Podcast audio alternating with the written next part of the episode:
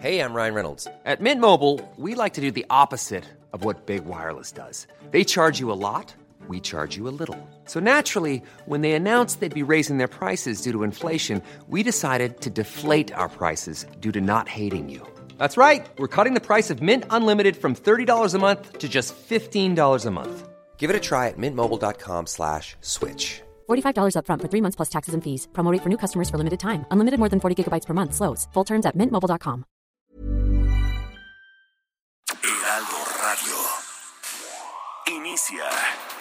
Las noticias de la tarde con Jesús Martín Mendoza en Heraldo Radio.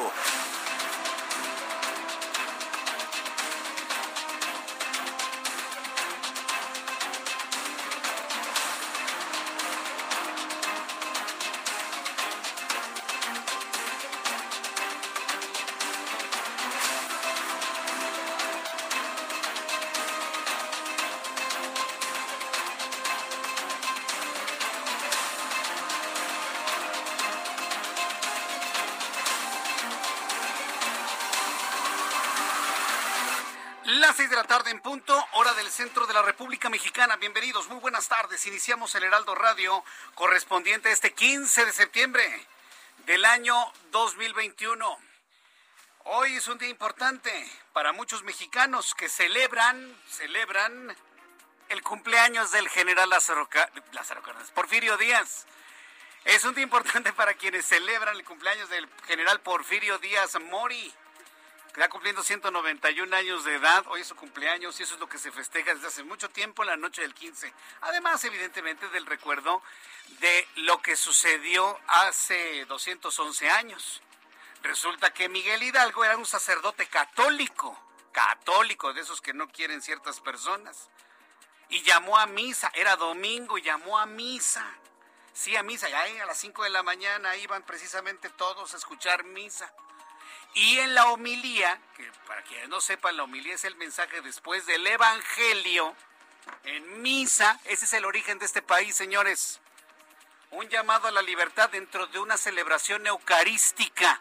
En la homilía después del Evangelio, ahí es donde se hizo la famosa arenga de acabar con los gachupines. Y con eso, pues iniciaba la gesta de independencia de nuestro país.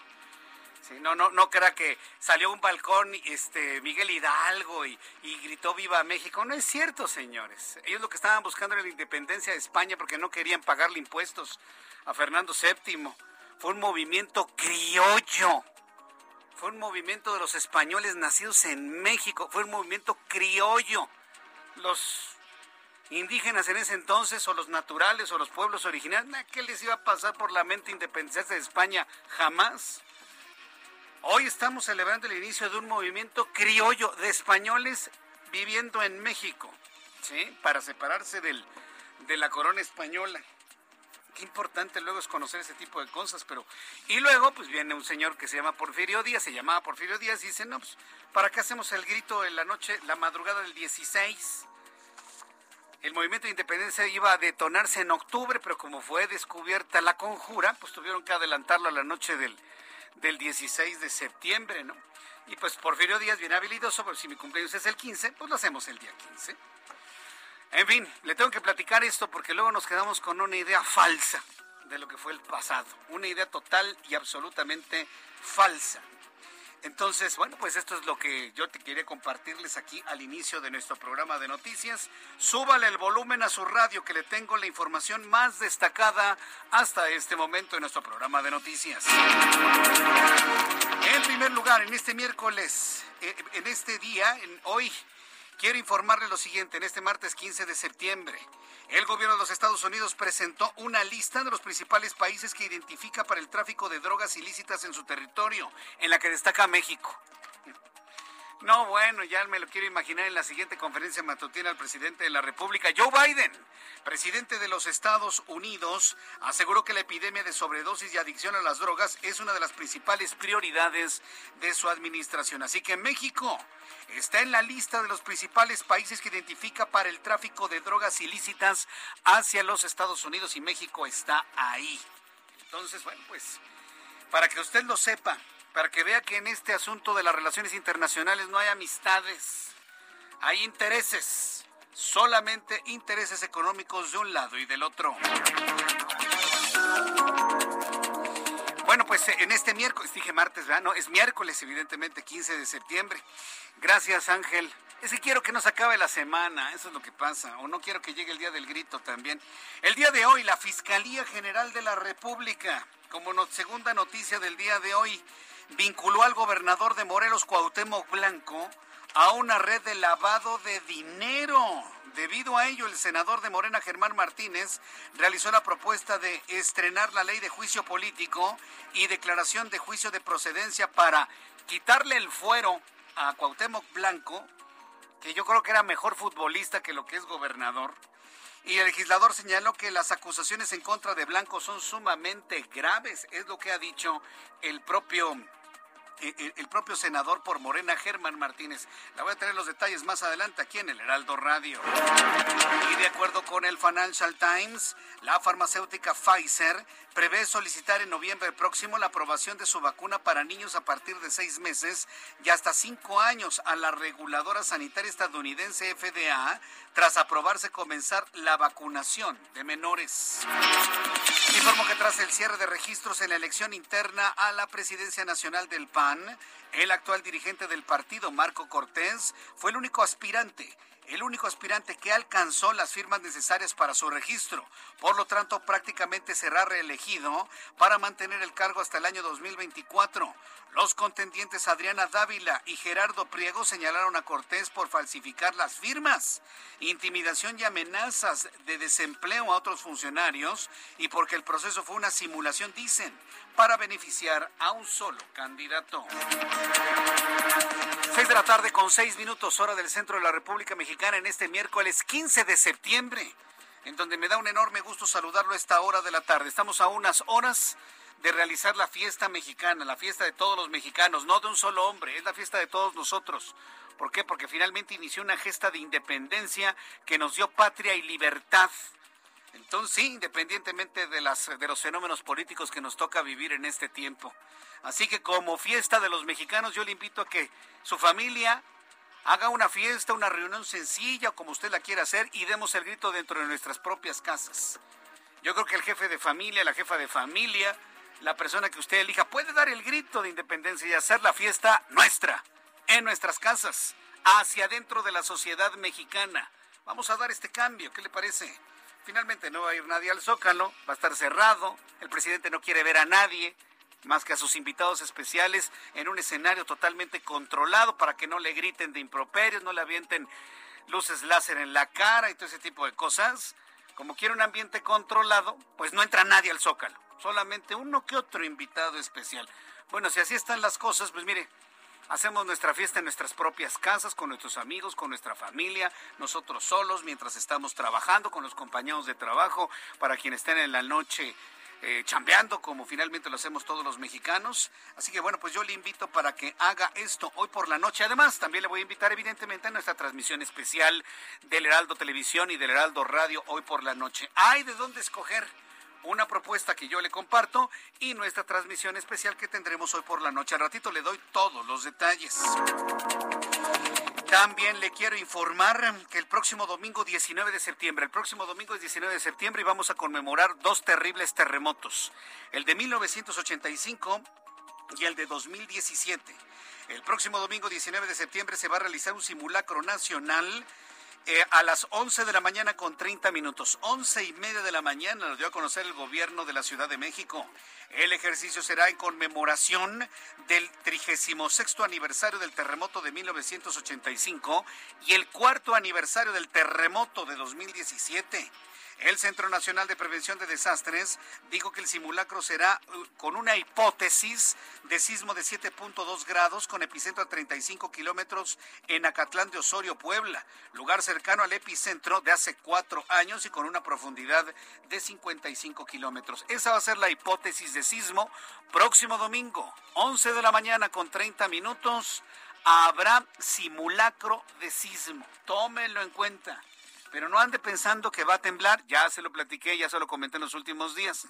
Olvídese de eso, déjese de los miedos. Nadie sabe cuándo va a volver a temblar. El Comité de Monumentos y Obras Artísticas en Espacios Públicos de la Ciudad de México aprobó por unanimidad la reubicación de la estatua de Cristóbal Colón de Pasado de la Reforma y va a ser instalado en el Parque América, ubicado en la Avenida Horacio, en la colonia Polanco, Alcaldía Miguel Hidalgo. Extraordinaria decisión. Estará en un buen lugar, estará en una buena alcaldía en la alcaldía Miguel Hidalgo, ¿sí? Que Mauricio Tabe, que Mauricio Tabe estará coordinando, administrando. Yo confío mucho en Mauricio Tabe, que el lugar donde esté la efigie del gran Cristóbal Colón, que gracias a él tenemos el país que tenemos y el continente que tenemos, que gracias a él, y ni siquiera supo ¿eh? que era un nuevo continente. Un hombre que con su ejemplo nos enseñó que las cosas cuando se quieren se pueden. Y logró tras traspasar el Océano Atlántico y ni siquiera supo que había conquistado o que había llegado a un nuevo continente, ni siquiera fue un conquistador.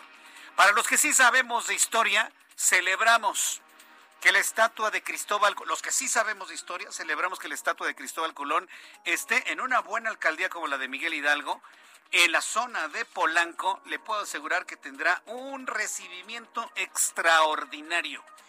Muy buena decisión por parte del Comité de Monumentos y Obras Artísticas en Espacios Públicos de la Ciudad de México. Ya lo que pongan en paso de la reforma, mire, si quieren poner la cabeza de E.T., pues está bien, ¿eh? Ahí ya, que pongan lo que quieran. Por lo pronto, lo importante, Cristóbal Colón llega a un buen lugar. Más adelante le voy a platicar sobre esto. Mientras tanto, en otras noticias, le doy a conocer que el Papa Francisco, su santidad Francisco, declaró que el aborto es un homicidio, eso dijo el Papa. Para que luego no vayan diciendo, ay Jesús Martín, eres un cura. No, yo no soy ningún cura, ¿eh? Yo soy un mexicano común y corriente, igual que usted. ¿Sí? Un poquito más leído que otros.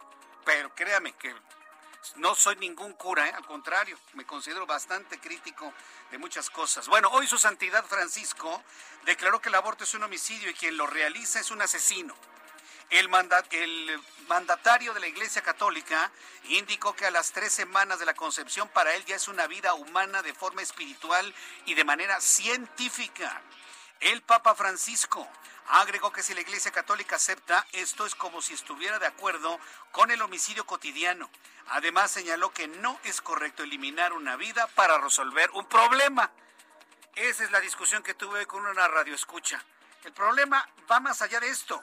El problema es asumir las responsabilidades. Y hoy lo dice el Papa, ¿eh?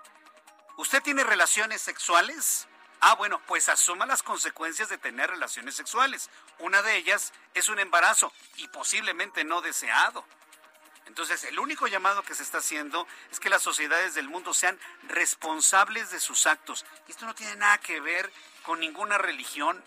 Esto tiene que ver con la sociedad en sí misma o nos hacemos responsables de nuestros actos o vamos a seguir siendo una sociedad aniñada, una sociedad irresponsable en lo general.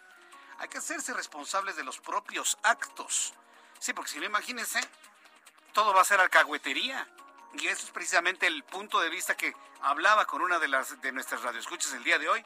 Y bueno, pues ya, los, ya le estaré platicando más adelante. Hoy el Papa habla que no se puede eliminar una vida para resolver un problema. ¿Quiere escuchar lo que dijo el Papa Francisco? Súbale el volumen a su radio. El aborto, es más que un problema. El aborto es un homicidio. El aborto, sin medias palabras. Quien realiza un aborto mata. Es justo ¿Es correcto matar una vida humana para resolver un problema? Científicamente es una vida humana. Segunda pregunta, ¿es correcto contratar a un sicario para resolver un problema? Por eso la Iglesia es tan dura con este tema. Por eso la Iglesia Católica es tan dura con ese tema. No, espéreme, Papa Francisco. No, las reacciones de lo que ha dicho, ¿eh? Uf, le van a ir a quemar el Vaticano. Le van a ir a quemar la, la, la, la Basílica de San Pedro, ¿eh? Sí, y no exagero, ¿eh? Y no exagero. Sí, porque estamos, no nada más en México, sino en el mundo, en la idea de que nadie asuma responsabilidades de nada. Y aquí estamos ante un tema de responsabilidades mutuas, ¿eh? de hombre y mujer, porque el hombre también tiene mucho que ver en este asunto. Y casi no se habla, ni las feministas tocan a los hombres que conjunto con él conciben a un hijo. Yo no entiendo por qué. No se embarazan solas, ¿eh? Pero yo no veo a los grupos feministas que le estén reclamando a los hombres que participan en el embarazo que se hagan responsables de sus actos. Yo no lo veo, ¿eh? Yo no, nada más, no, no, no, el aborto, el aborto es mi cuerpo, perfecto, muy bien. Nada más que me digan en dónde queda la responsabilidad de los hombres que yo entiendo todavía en estos tiempos, participan de manera muy activa, créamelo, en la concepción de un ser humano. Entonces, bueno, pues yo le invito para que me dé sus comentarios, sus opiniones a través de dos plataformas, a través de Twitter, arroba Jesús Martín MX, a través de YouTube en el canal Jesús Martín MX. En otras noticias, la tecnológica Xiaomi decidió no quedarse atrás y desafiar a la firma de Mark Zuckerberg, que recientemente lanzó en colaboración con la marca de lentes Ray-Ban lentes inteligentes. De acuerdo con la marca, este nuevo dispositivo no solamente contará con la capacidad de tomar fotografías, sino también podrá mostrar mensajes, notificaciones, realizar llamadas, proporcionar navegación, traducir textos, todo en tiempo real frente a los ojos de su propietario. Nos alcanzó el futuro. Pero ¿de qué nos sirve tener lentes tecnológicos Xiaomi? ¿Sí? O los de Apple. Si somos una sociedad que está prácticamente otra vez en el oscurantismo. Hasta terraplanistas hay, quienes dicen que la, Tierra es plana, sostenida por unas grandes tortugas. Eso existe hoy, aunque usted no lo crea, pero bueno, pues sí, seguimos siendo oscurantistas con lentes inteligentes. Vamos con nuestros compañeros corresponsales en la República Mexicana. Saludo a Patricia López, nuestra corresponsal en Querétaro. Adelante, Pati, ¿cómo te va? Bienvenida, muy buenas tardes. Muy buenas tardes y muy buenas tardes a la audiencia. Pues acá en Querétaro la información que destacó hoy es que la presidenta de la organización Corazones Mágicos, María Fernanda Lazo, informó que se dictó sentencia de 39 años y cuatro meses de prisión al exentrenador de fútbol de las canchas de Bolaños en esta ciudad. Esto por los delitos de violación equiparada y abuso sexual contra tres niños, aunque se estima que violentó a unos 20 niños a lo largo de dos décadas que estuvo encargado del entrenamiento en esa zona. Este exentrenador, conocido como el Guti, deberá pagar todas las terapias que necesitan los niños a lo largo de toda su vida, luego de que se comprobó el delito sobre estos tres pequeños. Fernanda Lazo aclaró que con los testimonios de los padres de familia y adultos que se dijeron víctimas del mismo sujeto, se estima que este entrenador pudo violentar a por lo menos 20 personas más cuando eran niños a su cuidado, pero muchos de estos casos prescribieron. Tan solo una de las personas que lo señala tiene ya 30 años. A los tres niños a los que se atendió tenían entre 9 y 10 años cuando sucedieron los hechos y todavía están en terapia, pero existía mucha manipulación por parte del entrenador, desde sobornos, amenazas, incluso ejercía tocamientos diciéndoles que era para ayudarles a que tuvieran mejor rendimiento físico durante los entrenamientos. Este entrenador, conocido como el Guti, fue detenido por la Fiscalía en mayo de 2019 y ahora, dos años después, finalmente, a partir de las denuncias, se logró la sentencia en su contra. Esta es la información desde Querétaro. Muchas gracias por la información, Pati. Muy buenas tardes. Patricia López, nuestra corresponsal en Querétaro. Vamos con José Ignacio García, nuestro corresponsal en el estado de Hidalgo. Adelante, José Ignacio. ¿Qué tal, Jesús Martín? Un saludo a ti, a todo el auditorio. Pues comentarte que el día de hoy la Secretaría de Gobernación, a través de la Coordinación Nacional de Protección Civil, emitió la declaratoria de emergencia para los nueve municipios del Estado de Hidalgo que resultaron afectados por las recientes inundaciones a consecuencia del desbordamiento del río Tula ocurrió la semana pasada. El gobernador del estado, Omar Fayad Meneses, confirmó que se declaró la alerta de emergencia para los municipios de Tula, Tepeji, Lahuelilpan, Ixmiquilpan, Mixquiahuala, Tezontepec, Las Coapan, Tasquillo y Chilcuautla, los cuales fueron los más afectados por las recientes precipitaciones. De la misma manera, se brindará atención alimenticia, médica y de abrigo para las personas damnificadas por las inundaciones de la semana pasada. Y bueno, esto permitirá agilizar los recursos económicos para impulsar la recuperación de las personas que aún no pueden regresar a sus viviendas y que se encuentran en los 42 albergues temporales afectados en la región de Tula. Es la información que tenemos hasta el momento desde el estado de Italia. Muchas gracias por esta información, José Ignacio García. Gracias, buenas tardes. Hasta luego, muy buenas tardes. Hace unos instantes, Mauricio Toledo, usted lo conoce, ¿no? Uno de los hombres perseguidos en las últimas semanas. Dice Mauricio Toledo en su cuenta de Twitter, una noche como hoy inició en México la lucha contra la intervención extranjera. La persecución, la represión y el autoritarismo y en favor de las libertades para erigirnos en una nación libre, justa y democrática. continuemos en la lucha. ¡Viva México! Dice Mauricio Toledo. Pues prácticamente lo mismo que le estaba platicando hace un ratito, hace un ratito, ¿no? Sobre la intención de los criollos en este país de querer dar por terminada su relación con Fernando VII.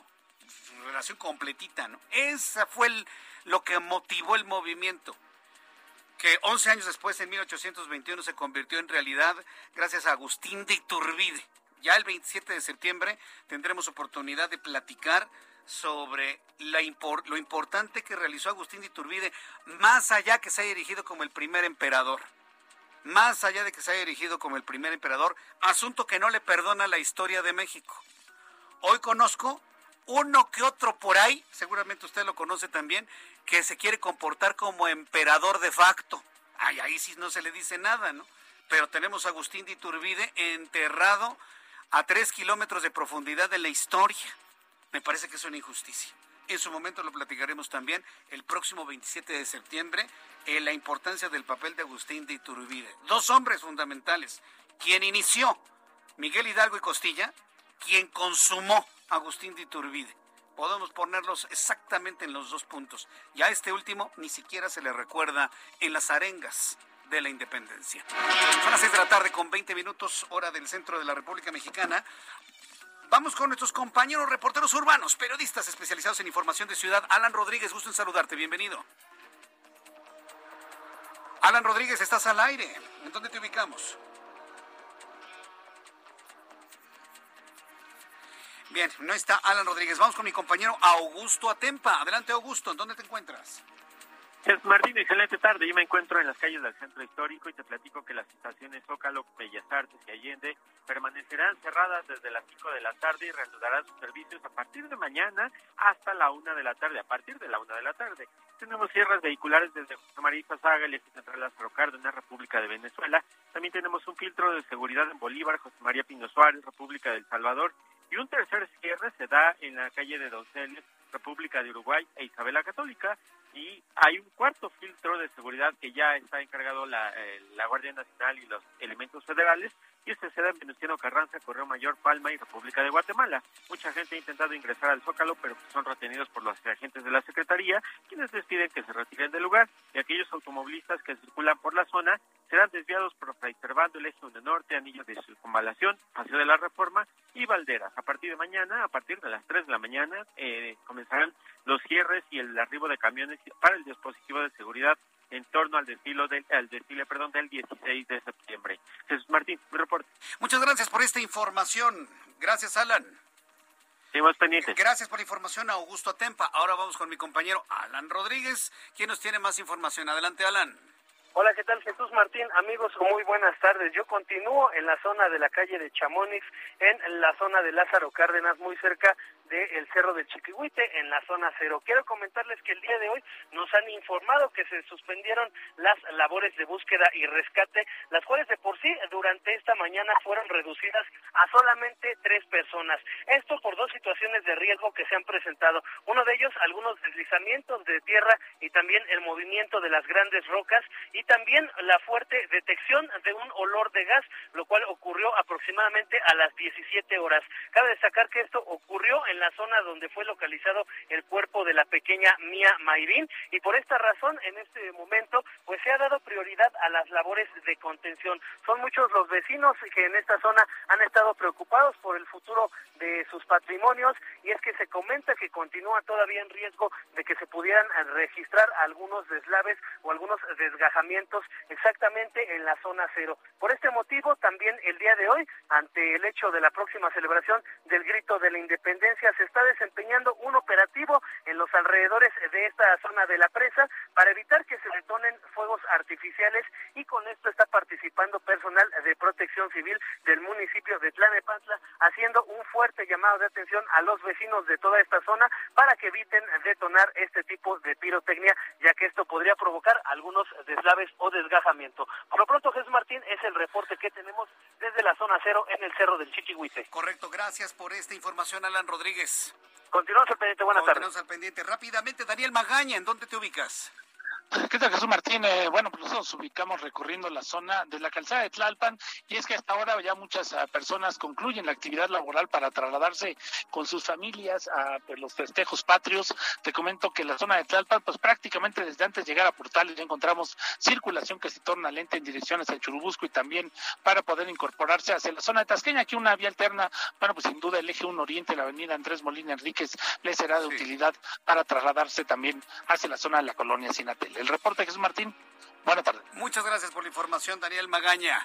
Vamos a ir a los anuncios. Al regreso le voy a informar el pronóstico del tiempo. ¿Lloverá o no lloverá durante esta noche? Bueno, en realidad no importa porque no va a haber fiesta en el Zócalo, tampoco en muchos zócalos de la República Mexicana. Regreso con esto y mucha información más. Escríbame a través de YouTube. Estoy en un canal con chat en vivo, arroba Jesús Martín MX. Escuchas a Jesús Martín Mendoza con las noticias de la tarde por Heraldo Radio, una estación de Heraldo Media Group.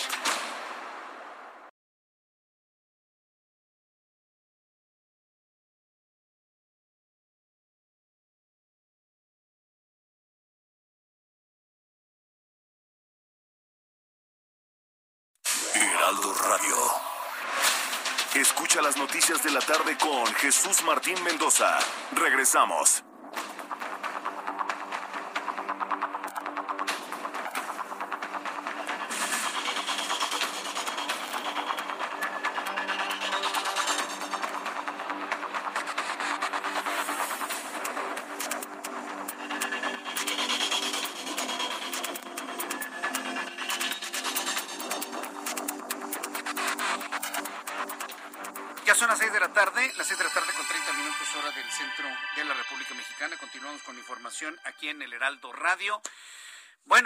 En 15 de septiembre, finalmente. Siempre le he dicho que cuando llega, cuando llega el mes de septiembre, pues ya todo es a, a medio gas. O sea, ya no hay actividades de aquí hasta el próximo lunes. Ya no hay actividades desde aquí hasta el próximo lunes. Para que se dé usted una idea. Entonces así ya nos vamos a llevar el año a medio gas, a medio gas, a medio gas, a medio gas.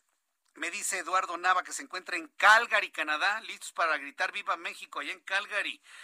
Saludos a toda la comunidad mexicana y a toda la familia de Eduardo Nava que se encuentra en Calgary. Lugar, pero precioso, ¿no? Y también un buen lugar para gritar Viva México. Eso me parece muy, muy, muy bien. ¿Qué debemos recordar sucedía? Además de lo que ya sabemos, un 15 de septiembre en México, el mundo y la historia. Abraham Arreola. Amigos, esto es un día como hoy en la historia, 15 de septiembre 1829. En México, el presidente Vicente Guerrero expide un decreto aboliendo cualquier forma de esclavitud en el territorio mexicano. 1849. En la península de Yucatán, en el marco de la Guerra de Castas, el líder indígena maya, Jacinto Pat, es asesinado por sus compañeros.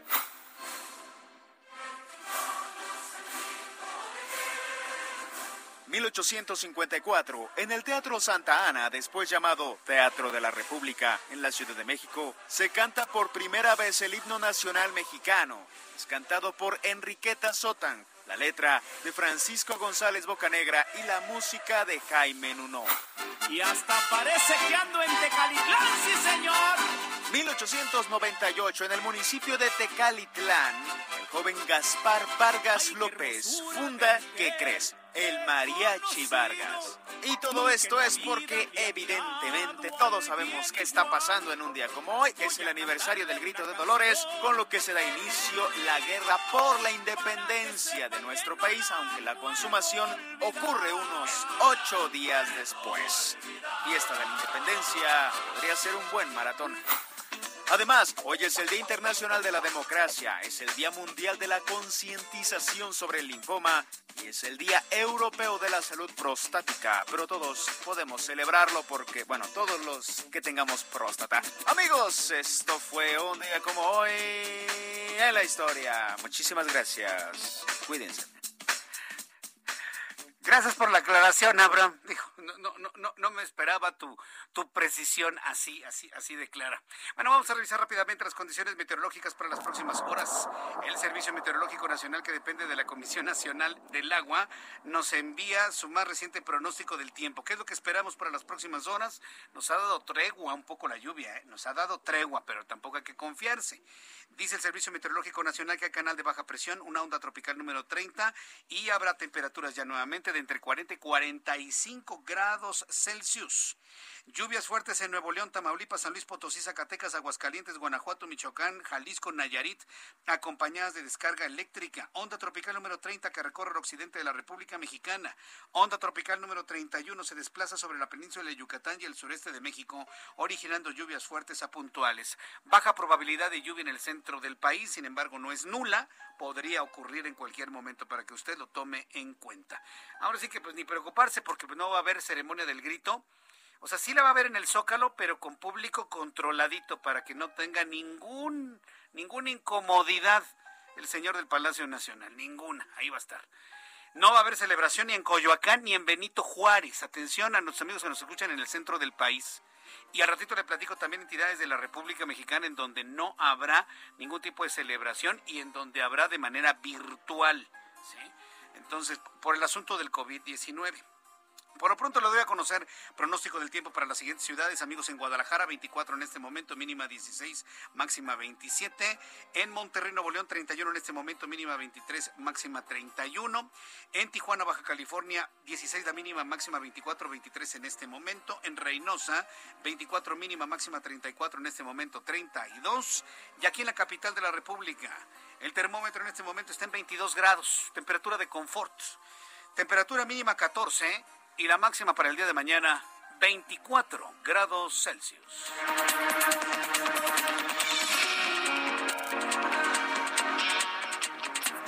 Ya son las 6 de la tarde con 35 minutos, las 6 de la tarde con 35 minutos hora del centro de la República Mexicana. Les recuerdo que estará cerrado el Zócalo.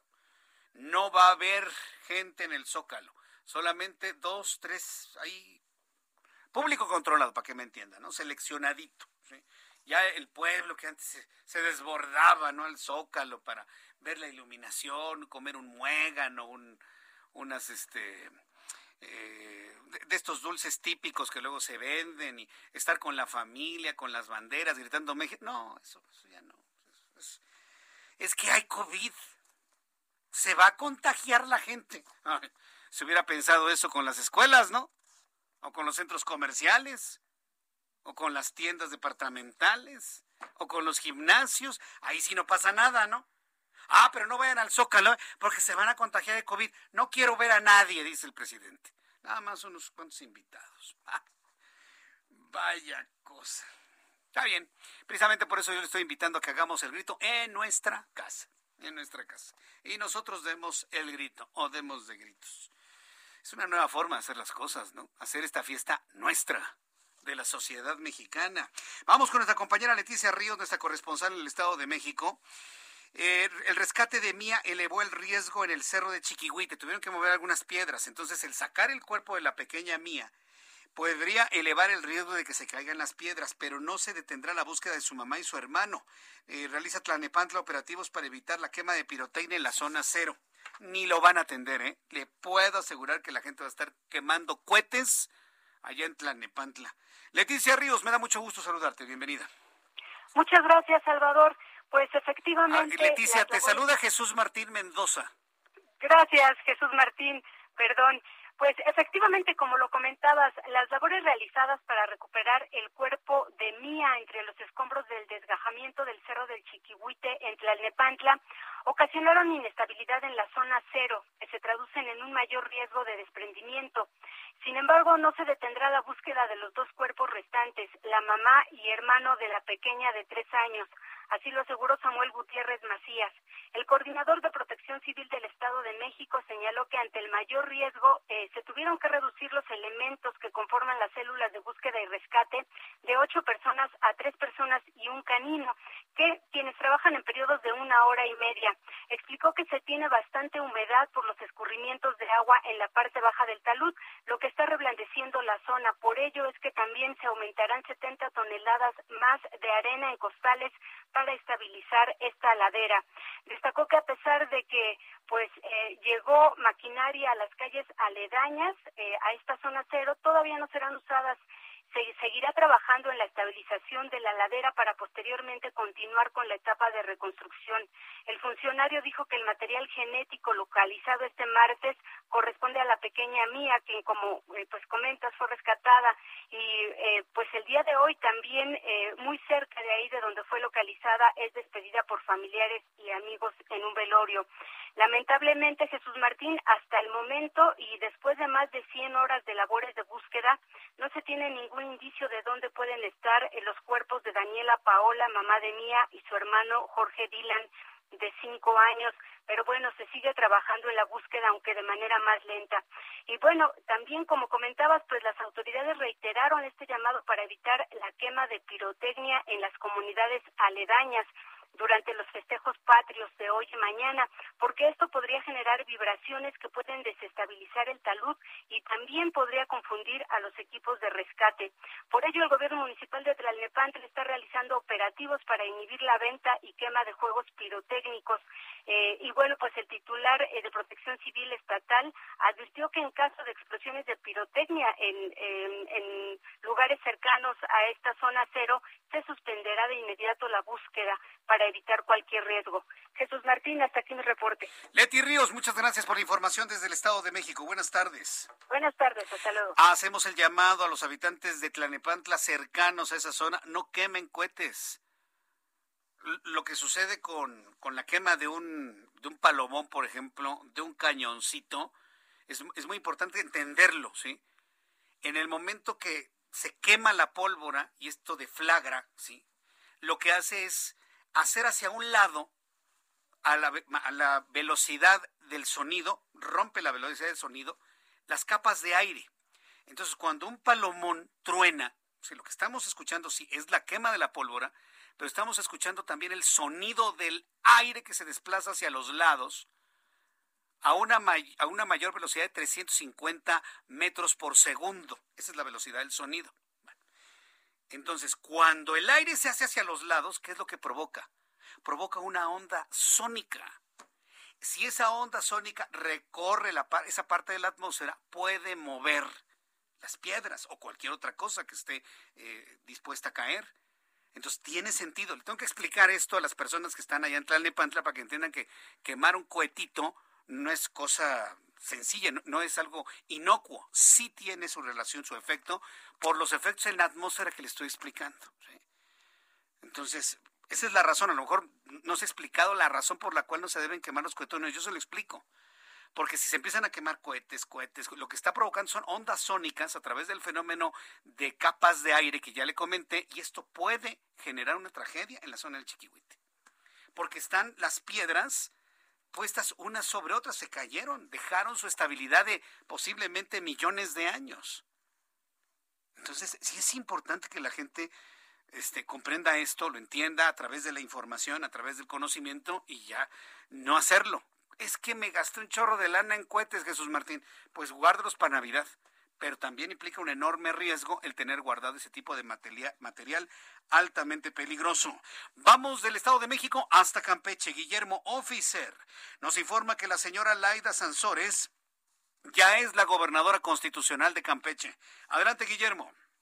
Muy buenas tardes, Jesús. Te saludo con gusto desde Campeche. Así como bien lo comentas, Laida Sansores ya es la gobernadora constitucional del estado de Campeche, esto después de que hoy a las 11 de la mañana en una eh, sesión solemne del Congreso del Estado rindiera protesta Laida Sansores ya como gobernadora, la primera gobernadora en Campeche y la primera de oposición, este que había sido uno de los estados bastiones del PRI, ahora será gobernado por Morena en la persona de Laida Sansores San Román, la exalcaldesa de Álvaro Obregón, encabezará esta noche el grito de independencia en un evento multitudinario al que acudirán simpatizantes y también ciudadanos en general. En la sesión solemne de esta mañana eh, tuvo la presencia de su líder nacional, eh, Mario Delgado, estuvo también aquí en Campeche el gobernador de Yucatán, eh, también hubo presencia federal, estuvo aquí el secretario de gobernación, Alan Augusto estuvo aquí en Campeche que, respaldando a Laida Sansores en esta eh, lucha, como le ha llamado Laida Sansores, que le tomó 24 años ser gobernadora de Campeche en un proceso que inició desde 1997. Ahora, ya como gobernadora, Laida Sansores tomará eh, la administración estatal el próximo, el día de mañana, desde el primer minuto se hará este cambio de estafeta eh, como, como gobernadora ya del Estado en la cuestión administrativa, ya lo es de manera constitucional, después de que fueran desechadas las impugnaciones interpuestas por Movimiento Ciudadano y resueltas estas mismas por el Tribunal Electoral del Poder Judicial de la Federación. Así están las cosas en Campeche, Jesús. Bien, entonces pues estaremos muy atentos de cómo se dé este procedimiento, porque bueno, finalmente dijo Laida Sansón, ¿cómo dijo? Que estaba enamorada del enamoramiento de, algo así dijo, ¿no? Que estaba enamorada del amor de las personas que estaban ahí, algo así comentó, ¿no? Así es, una Laida Sansón que se ha distinguido precisamente por esta clase de frases. Ayer eh, también eh, decía una frase, hoy por la mañana decía una frase en la que aseguraba que ya se escucha el rugido del jaguar aquí en Campeche, fue uno de sus, una, de sus directrices de campaña, y pues bueno, Laia Sansores se distingue por esta elocuencia a la hora de hablar. ya, ya se escucha el, el, rugido del jaguar. Bueno, pues no sé si haya invitado a Armando Ríos Peter por allá. Bueno, este, gracias por la información, Guillermo Officer. Que te vaya muy bien. Gracias. Seguiremos informando, Jesús. Buenas tardes. Hasta luego, que te vea muy bien. Bueno, pues Guillermo Office, nuestro corresponsal. Ya finalmente Laida Sansores este, cumplió su sueño de, de muchos, muchos, muchos, muchos años. Seguir los pasos de su padre y convertirse en gobernadora del estado de Campeche. ¿Gracias a quién? Pues gracias a los campechanos, pues ellos votaron por ella, ¿no? Finalmente ellos votaron por ella y bueno, pues estaremos atentos. Ya tendré oportunidad de platicar con ella. La voy a buscar para platicar con ella, en televisión o en radio, y poder platicar con ella sobre lo que ¿Cómo encuentra la entidad? Porque ya sabe, ¿no? Todos los que llegan siempre encuentran las entidades o los municipios o los estados completamente eh, devastados, ¿no? Sin dinero en las arcas y demás. Pero bueno, ya lo platicaremos en su momento. En la línea telefónica tengo al maestro Rodrigo Galván de las Heras. El maestro Rodrigo Galván de las Heras es director general de la encuestadora de las Heras de Motecnia y lo hemos invitado porque ah, resultados de la encuesta sobre las fiestas patrias revelan que el 50% de los mexicanos hubiera preferido nacer en otro país. De plano así, maestro eh, Rodrigo Galván, me da mucho gusto saludarlo, bienvenido. ¿Qué tal? ¿Cómo está? Buenas tardes, a sus órdenes. Me sorprende mucho este, este, este dato, ¿eh? ¿Por, qué hay esa sensación pues no sé si llamarlo antipatriota o no mexicano o de lejanía con la patria o, cómo debemos entender este dato que, que, ha movido el que yo lo invite hoy aquí en nuestro programa de noticias. Lo, lo, que tratamos de hacer en esta ocasión es una encuesta diferente. Ya nos queda claro que los mexicanos cuando nos preguntan qué tan patriotas y qué tan mexicanos somos, pues siempre salimos y somos hijos de los niños héroes y de Hidalgo y, y de todo, ¿no? ¿no? Eso es algo que nos gusta mucho. Sin embargo, en esta ocasión los invitamos a ver preguntas cerradas de otro tipo. Por ejemplo, los obligamos a decidir, ¿usted es completamente feliz de ser mexicano o a veces le gustaría nacer en algún, haber nacido en algún otro lugar? Y ahí ya lo patriota se nos bajó tantito, ¿no? Ahí sí, uno de cada dos mexicanos nos dice que le hubiera gustado tal vez nacer en otro, en otro lugar. Cuando les preguntamos, oye, ¿y ustedes qué tan felices de vivir en México? 43% nos dice que es feliz, pero que a veces le gustaría vivir en otro lugar. O sea, sigue siendo algo muy, muy alto, ¿no? Eh, ah, eh, yo siento que esta pregunta de alguna manera es previsible. Nuestra sociedad culturalmente siempre ha, ha visto el pasto más verde con el vecino, por decirlo de manera coloquial, siempre se, le llama malinchismo y eso se conoce de tiempo inmemorial, no nada más de ahora, ¿eh? Eh, maestro. Sí, y además es importante decir que esta encuesta no está hecha solo en la Ciudad de México, que uno pensaría es que el tráfico, la inseguridad y tal. No, esta es una encuesta que está hecha a nivel nacional, en todo el país. Entonces, bueno, eh, insisto, es una, es una encuesta que está hecha de manera diferente, con preguntas distintas a las que normalmente preguntamos cuando hacemos esto, ¿no? Y una de las cosas que, nos, que nosotros hicimos, la experiencia o haber hecho este tipo de encuestas durante tantos años, nos permite tener una serie de palabras que espontáneamente han salido cuando preguntamos, oigan, ¿y usted qué palabra cree que representa más a México en el mundo? Y entonces, en esto, y siempre sale María, Chistequila, tal, ¿no? En esta ocasión, nosotros pusimos las palabras, las leímos y les dijimos, mire, de estas palabras que están aquí, ¿ustedes cuáles creen que son las que más representan a México en el mundo? Tenemos palabras como corrupción, este, mariachis, la Virgen de Guadalupe, tequila, mole, pozole, etcétera. Y las dos que nos ganan en esta ocasión de manera cerrada es eh, los mariachis y la corrupción. En primer lugar, la corrupción. O sea, nosotros los mexicanos creemos que afuera nos ven o somos reconocidos por corruptos y por el mariachi, ¿verdad? interesante. corruptos y por mariachi. Y por mariachi. Es lo que creemos que así nos ven, ¿no? Evidentemente podrás entender que, que, mucha de la gente a la que estoy preguntando, la gran mayoría de los mexicanos, pues tal vez no ha tenido oportunidad de estar en otros países como para saberlo. Pero es lo que creemos que así nos ven. Y eso es bien importante porque creemos que el mundo tiene una mala percepción de nosotros.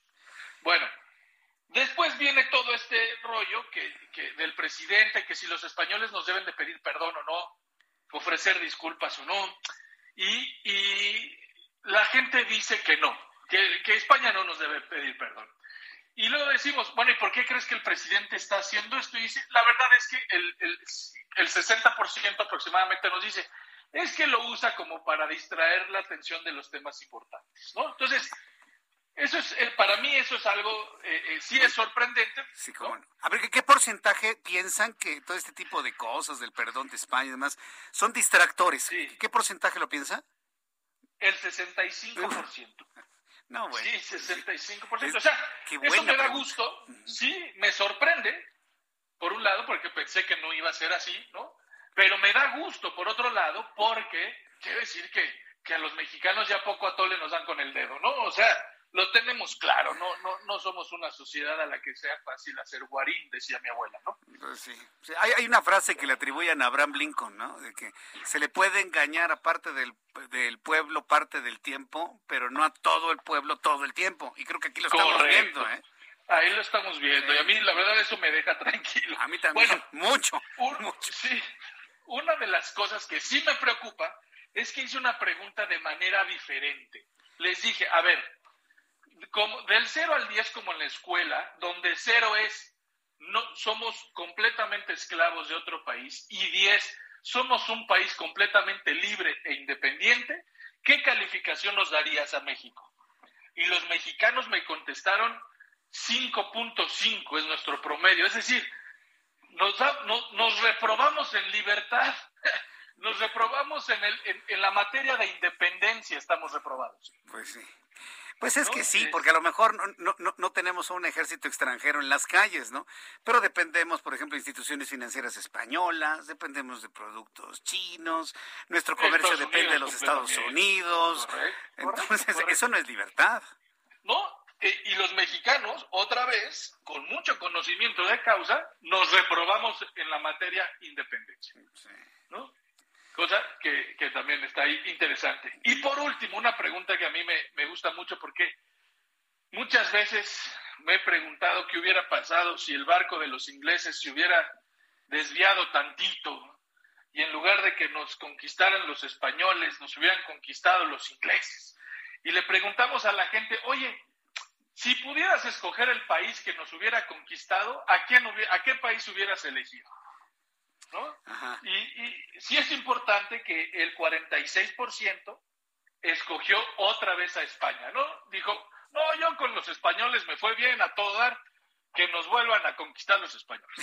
Pero luego, la otra mitad dio a alguien más. En primer lugar, 28% nos dice que Inglaterra, luego nos dicen que Estados Unidos, Francia, Rusia, China, y todos esos, bueno, pues son potencias y pero me llama la atención que hay gente que dice, nos hubiera conquistado Canadá. No, ¿cómo? Nos, hubiera conquistado Bélgica. ¿Cómo? O sea, ¿no? Sí, Dinamarca. Pero bueno, pues es el sentir de los mexicanos. Pues la verdad es que es un ejercicio muy, muy interesante, eh, maestro Rodrigo Galván eh, de las Heras. ¿Dónde podemos consultarlo? ¿A qué página de internet entramos para que el público que nos esté escuchando, además de esto que ya, ya platicamos aquí en estos minutos, pues lo pueda consultar y sea esta charla de, de, la cena de esta noche? ¿Dónde lo podemos ver? Pues muchísimas gracias. La, la van a poder ver en demotecnia.com, con D de dedo, demotecnia.com las redes de la empresa son Eras de Motecnia en Instagram y Facebook y Rod Galván 10 en todas, son mis redes en todos lados. Muy bien, maestro Rodrigo Galván. Ha sido una delicia de charla esta. ¿eh? La verdad, felicidades por la originalidad de esta, de esta encuesta que nos arroja muchas cosas para conocernos a nosotros mismos. Muchas gracias, maestro. Lo invito en una oportunidad futura. Gracias. Cuando me digan estoy puesto. Gracias. Hasta luego, gracias. El maestro Rodrigo Galván de las Heras y que nos desmembra, ¿no? Y que nos desviste la encuesta de Demotecnia en esta ocasión. Sí, muy mexicanos, muy, muy mexicanos, así como Ángel ya me puso esta música mexicana. A ver, súbele. A eso sí, tequila, corrupción, lo que usted quiera, bien mexicanotes, ¿verdad? Pero ¿te hubiera gustado vivir en otro lado? Sí, en Dinamarca. Me hubiera gustado, hasta el presidente quiere vivir en Dinamarca. Con eso se lo digo todo. Bueno, pues con la música mexicana nos vamos a los anuncios. Regresamos enseguida con eh, un resumen de lo más importante, la actualización de los números de COVID-19, qué es lo que va a pasar en el Zócalo en la noche del día de hoy, la convocatoria que le hago para que vean nuestra transmisión especial, mucho más aquí en el Heraldo Radio. Escuchas a Jesús Martín Mendoza con las noticias de la tarde por Heraldo Radio, una estación de Heraldo Media Group. Heraldo Radio.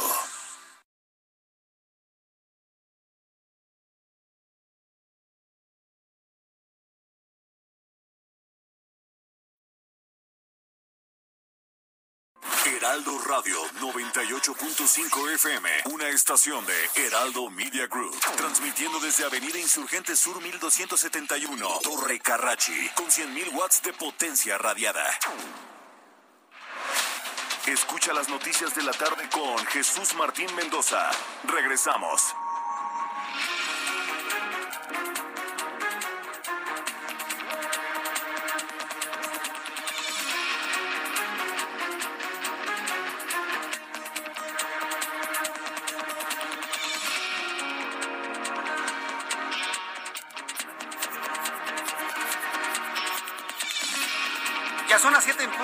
Las 19 horas en punto hora del centro de la República Mexicana. Le presento un resumen con las noticias más importantes en el Heraldo Radio. Le informo en primer lugar que en entrevista con el Heraldo Radio, Rodrigo Galván de las Heras, director general de la encuestadora de las Heras de Motecnia, declaró que le da tranquilidad que los mexicanos crean que el perdón de López Obrador que quiere solicitarle a España o que le exige España es un tema que el gobierno lo usa para desviar la atención. Esto lo revela una encuesta de Demotecnia desviar la atención de temas verdaderamente importantes. Agregó que los mexicanos consideran que el nivel nacional, nuestro país, es conocido por las palabras mariachi y corrupción. Esto fue lo que dijo el maestro de las eras. Del presidente, que si los españoles nos deben de pedir perdón o no, ofrecer disculpas o no. Y, la gente dice que no, que, que España no nos debe pedir perdón. Y luego decimos, bueno, ¿y por qué crees que el presidente está haciendo esto? Y dice, la verdad es que el, el, el 60% aproximadamente nos dice, es que lo usa como para distraer la atención de los temas importantes, ¿no? Entonces, eso es, eh, para mí eso es algo, eh, eh, sí es sorprendente. Sí, A ver, ¿qué, porcentaje piensan que todo este tipo de cosas, del perdón de España y demás, son distractores? ¿Qué porcentaje lo piensa? El 65%. No, güey. Sí, 65%. O sea, eso me da gusto. Sí, me sorprende, por un lado, porque pensé que no iba a ser así, ¿no? Pero me da gusto, por otro lado, porque quiere decir que, que a los mexicanos ya poco a tole nos dan con el dedo, ¿no? O sea... A los mexicanos ya no nos dan a tole con el dedo. Es lo que sale en conclusión de esta encuesta de Demotecnia que hoy hemos conocido, conversado con el maestro de las eras aquí en el Heraldo Radio. Mientras tanto, en este resumen de noticias le informo que la Secretaría de Salud dio a conocer que de acuerdo con el corte de este miércoles 15 de septiembre, se registraron 13.217 nuevos casos de COVID-19 en el territorio nacional para un total de 3.542.189 desde el inicio de la pandemia. Además, apunta que en un día se presentaron 897 muertes, una baja con respecto a los 1.046 reportados el día de ayer.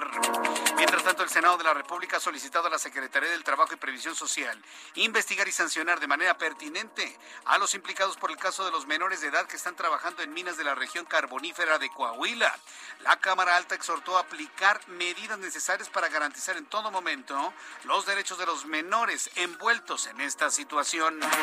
La Fiscalía General de la República inició trámite para solicitar a la Organización Internacional de Policía Criminal Interpol la emisión de la ficha roja en contra de Víctor Manuel Álvarez Puga y su esposa Inés Gómez Montt por el presunto desvío de 3 mil millones de pesos de la Secretaría de Gobernación en la pasada administración federal.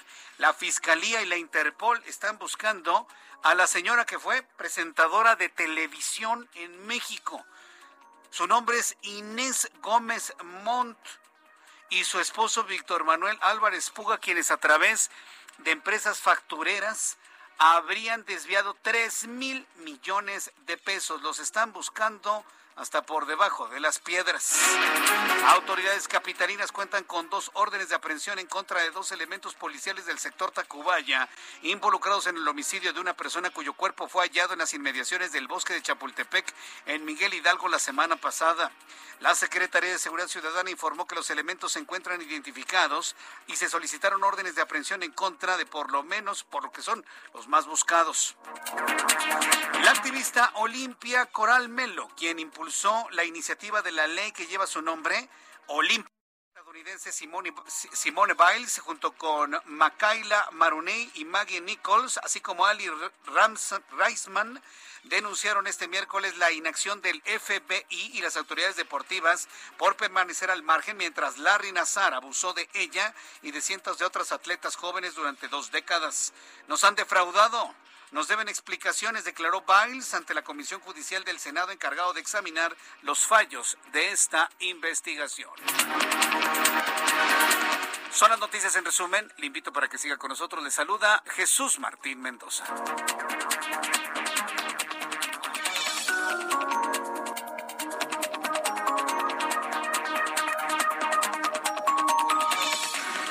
Son las siete con siete, las siete con siete horas del centro de la República Mexicana. Allá en, 19, en la década de los 60, allá en la década de los 60, evidentemente la carrera por la conquista espacial pues estaba prácticamente en boca de todos, absolutamente en boca de todos. Sin entrar en los detalles de los que fueron las misiones previas a la misión Apolo, hubo tres misiones, bueno, sí, Hubo varias misiones Apolo que fueron de una importante atención mediática. El Apolo 1, en donde murieron tres astronautas, los que estaban seleccionados para ir a la Luna, ¿sí? Grison, White y Shafi, que se murieron en el incendio en el mes de enero de 1967. Eh, la misión del Apolo 8, que fue la primera que pudo ver el lado oculto de la Luna en diciembre de 1968. Por supuesto, el Apolo 11, con Neil Armstrong poniendo el pie en la luna por primera vez. Y el Apolo 13. El Apolo 13 porque no llegó a la luna y finalmente regresaron sus, sus tripulantes sanos y salvos. ¿Por qué le platico esto? Porque después de que el Apolo 11 llegó a la luna, que el, eh, el despegue fue el 16 de julio de 1069, llegó el 20 de julio a la superficie de la luna. Y con esto la percepción de la opinión pública era de ya le ganamos la carrera espacial a los rusos la misión Apolo 12, la Apolo 13, todavía hasta antes de la tragedia, 14, 15, 16 y 17, pasaron completamente como rutinarias.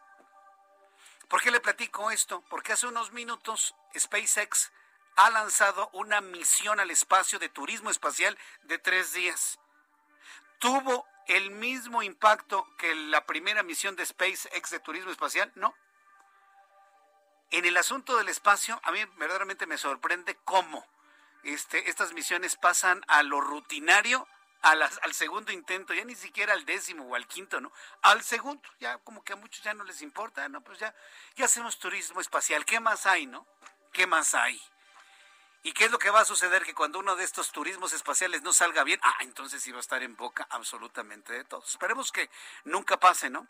Y que todas las experiencias de SpaceX de Elon Musk, pues estén en lo rutinario porque finalmente todas van a salir bien sin consecuencias para terceros. En este momento, SpaceX lanzó su misión de turismo espacial de tres días. Lleva precisamente las toberas en estos momentos cinco minutos con 40 segundos de funcionamiento en donde se están alcanzando 114 kilómetros de altitud en este momento. Turismo espacial ya es una, pero mire, ni siquiera es espacial, es turismo de estratosfera. Si, si nos vemos verdaderamente estrictos, las naves no llegan al espacio, llegan apenas a la estratosfera. Vaya, ni siquiera llegan a una órbita baja. Una órbita baja es donde se encuentra actualmente la Estación Espacial Internacional a 450 kilómetros de distancia de la superficie de la Tierra. Un satélite de telecomunicaciones meteorológico orbita nuestra Tierra a 36 mil kilómetros. Estamos muy lejos, muy, muy lejos de hacer un turismo espacial todavía que llegue por lo menos a donde se encuentran los satélites meteorológicos de la Tierra. Bien, le platicaré un poco más adelante de esto aquí en el Heraldo Radio. Por lo pronto, cuando son las 7 con 10, las 7 con 10 horas del centro de la República Mexicana, vamos con nuestros compañeros reporteros urbanos. Alan Rodríguez, ¿en dónde te ubicamos a esta hora de la tarde?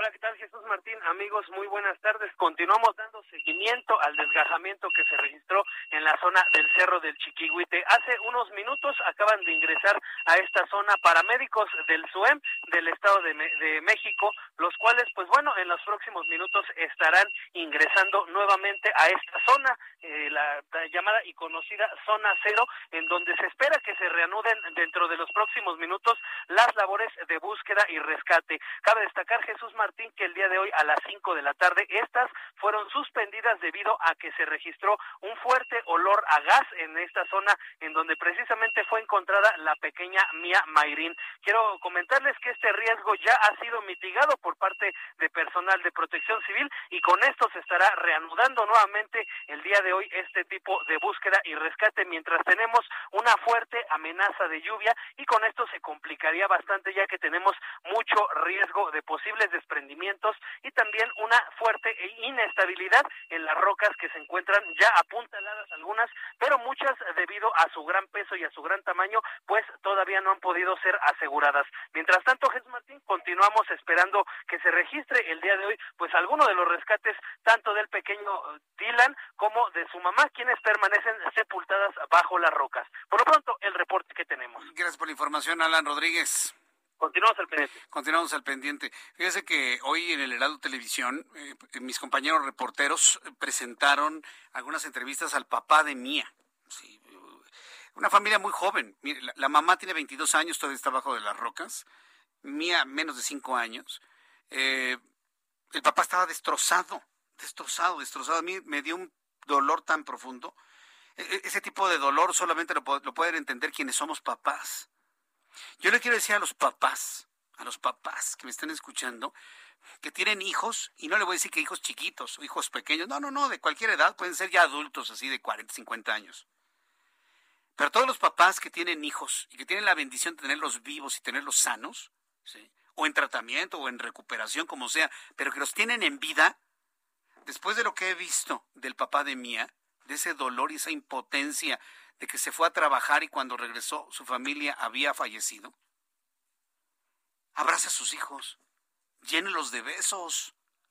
Usted no sabe lo que va a pasar mañana. Deles el mejor día de su vida hoy con su compañía. Que está usted muy cansado por el trabajo, que está enojado con su hijo, con su hija, no importa. Dile, ven, ven. Sienta, sienta su vida, sienta su calor, sienta su respiración perciba el olor de sus cabellos y de sus ropas, siente, sienta sus manitas cómo abrazan su espalda. Es lo que le quiero compartir. Mire, nosotros que damos noticias todos los días, no somos de palo. A mí se me parte el corazón ver a este papá completamente desconsolado de que se murió su pequeñita. por una piedra que le cayó encima. Él tiene esa tragedia. Usted que tiene la ventaja de tener a sus hijos en vida, sanos o en proceso de salud, abrácelos, llénelos de besos, disfrútelos, quiéralos, ámelos. Ese es el fundamento de la familia. Y en las familias mexicanas, en la configuración que sea, se sustenta nuestra sociedad. Abrácelos, quiéralos. Ante estas tragedias que son lecciones que nos da la vida, nos está diciendo alguien o algo, como usted quiera verlo. Abraza a tus hijos, ¿eh? Quiérelos mucho, protégelos mucho, porque hay en este momento personas que quisieran abrazarlos en vida y ya no pueden. Y ya no pueden. Cuando son las 7 con 14, a 7 con 14 horas del centro de la República Mexicana, voy con mi compañero Augusto Atempa. Gusto en saludarte, Augusto. ¿En dónde te ubicas, Augusto? Gracias, Jesús Martín. Pues yo me encuentro sobre el circuito interior de Choro Campo. Es quincena, es 15 eh, de septiembre y ya se presenta bastante caos ya, sobre todo para aquellos que van hacia la zona de la raza. Esto desde el cruce con la avenida Paseo de la Reforma, por lo menos hasta Rivera de San Cosme. Ya una vez tomando Rivera de San Cosme también el tráfico se encuentra a vuelta de Ruesba desde el circuito interior hasta, hasta perdón, a la avenida de los Insurgentes. Hay que tenerlo en cuenta para aquellos que van a circular sobre estas dos avenidas y tener muy, sobre todo mucha paciencia, Jesús Martín. Reporte. Gracias por la información, Augusto Tempa. Seguimos pendientes. Daniel Magaña, ¿en dónde te ubicamos a esta hora de la tarde, Daniel? ¿Qué tal, Jesús Martín? Nos ubicamos en la zona del eje 10 sur, el tramo de la avenida Pedro Enrique Sureña.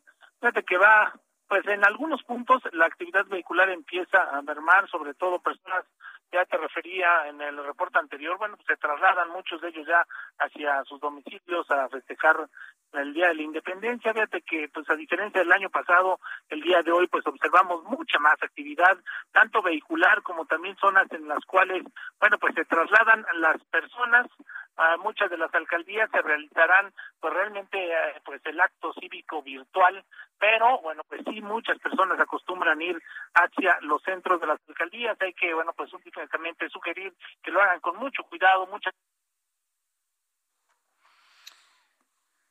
Sí, Augusto. Bueno, eh, vamos ahora, eh, eh, vamos con nuestro compañero Daniel Magaña. Este, Daniel Magaña, correcto. Bueno, tú me dices entonces, Ángel, a quién tenemos este, en unos instantes más. ¿A quién? vamos con mi compañera Mayeli Mariscal del Valle de México. Nos vamos directamente hasta Guadalajara, Jalisco. Adelante, Mayeli, gusto en saludarte. Hola, ¿qué tal? Muy buenas tardes. Buenas tardes también a todo el auditorio. Pues el grito de independencia el día de hoy va a ser de manera virtual aquí desde la capital de Jalisco.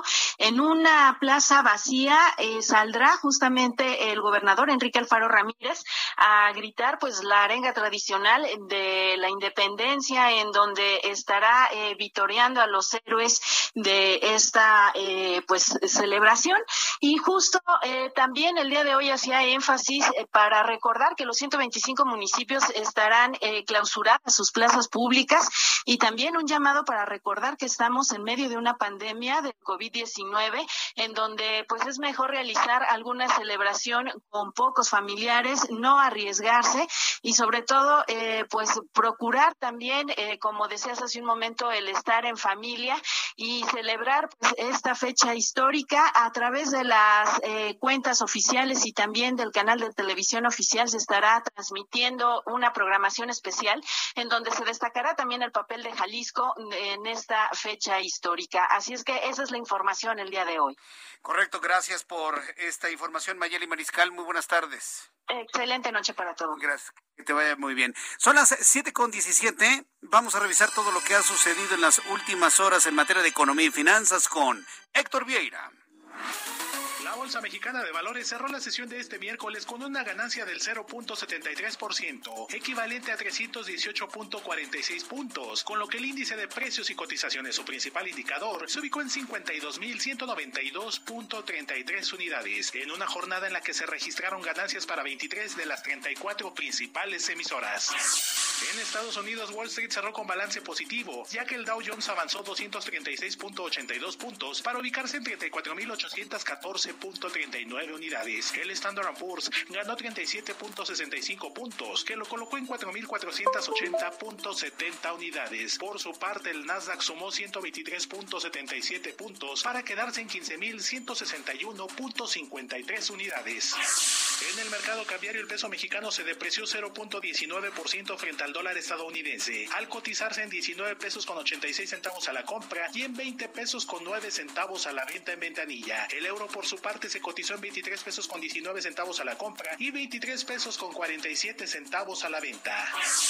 El Banco de México informó que al cierre del primer semestre del presente año, la cerveza se ubica en primer lugar de las exportaciones agroalimentarias con un total de 3.166 millones de dólares, lo que representa un incremento del 27% con respecto al mismo periodo de 2020.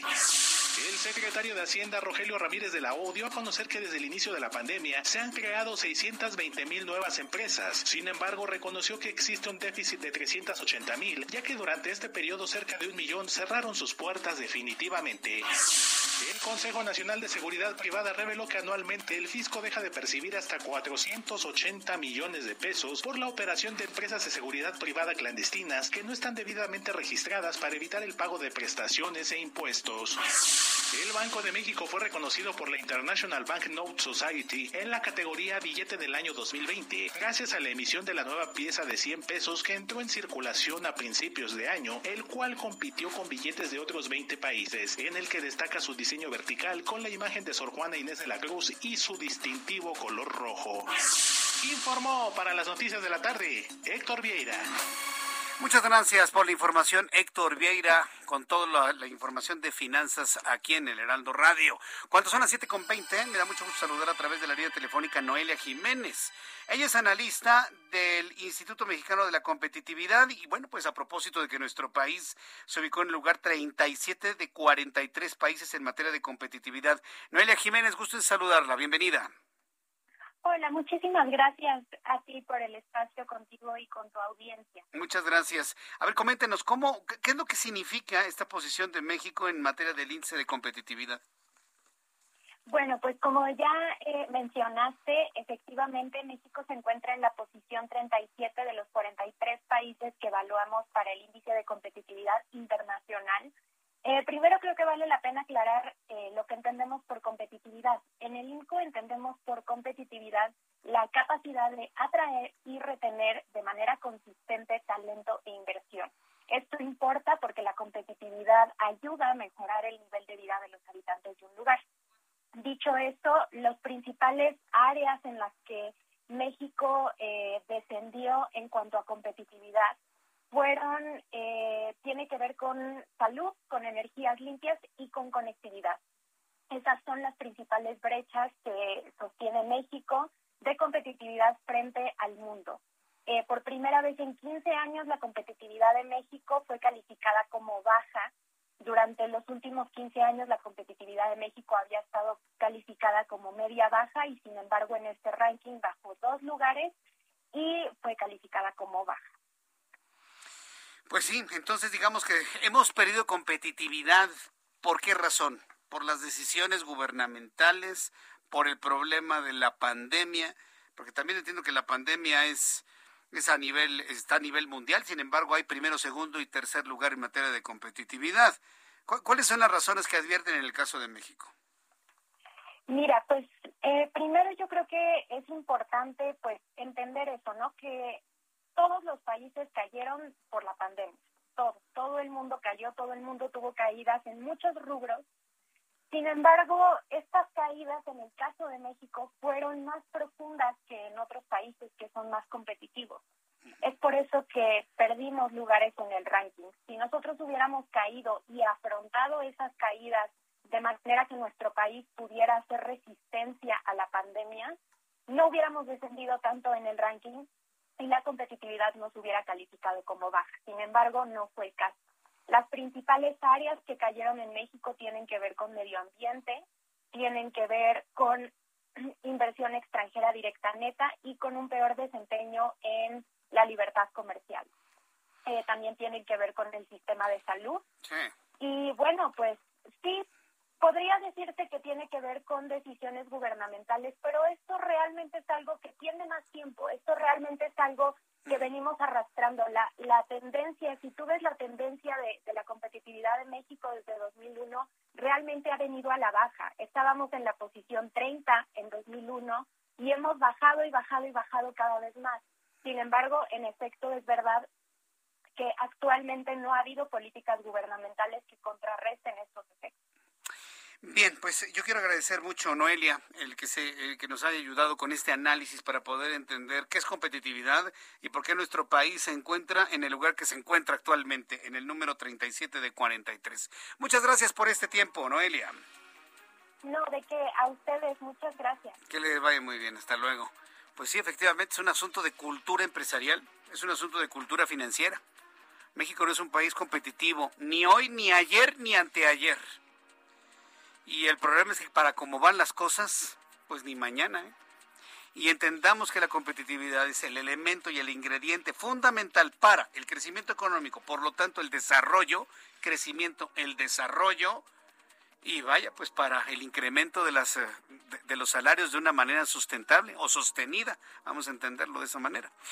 Bueno, con esta reflexión vamos a ir a los anuncios y regreso con más noticias aquí en el Heraldo Radio. Después de los anuncios te tengo los números de COVID-19 la actualización de lo que sucede con COVID-19 y todo lo que va a ocurrir en las próximas horas. ¿Sabe qué? Ni vaya al Zócalo porque no lo van a dejar entrar.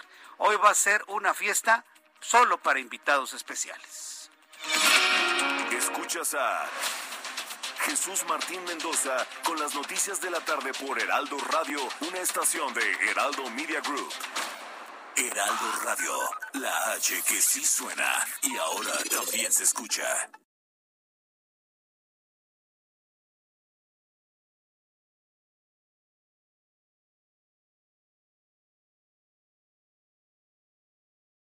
Heraldo Radio. Escucha las noticias de la tarde con Jesús Martín Mendoza. Regresamos.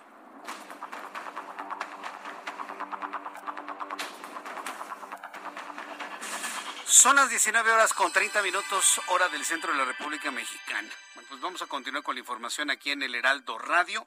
Muchas gracias a las personas que me han enviado algunos mensajes. La verdad es que luego son, son comentarios muy, muy interesantes. Alguien me preguntaba que qué opinaba de que el ejército pues marche mañana, ¿no? Mañana 16, tomando en cuenta pues el riesgo que implica el, el, el COVID-19. Deme oportunidad primero de presentarle lo siguiente antes de darle mi opinión sobre esto que me han comentado eh, o me han preguntado. Por lo pronto yo le invito para que entre a, nuestro, a nuestra cuenta de YouTube, en el canal Jesús Martín MX, canal Jesús Martín MX, donde tenemos un chat en vivo.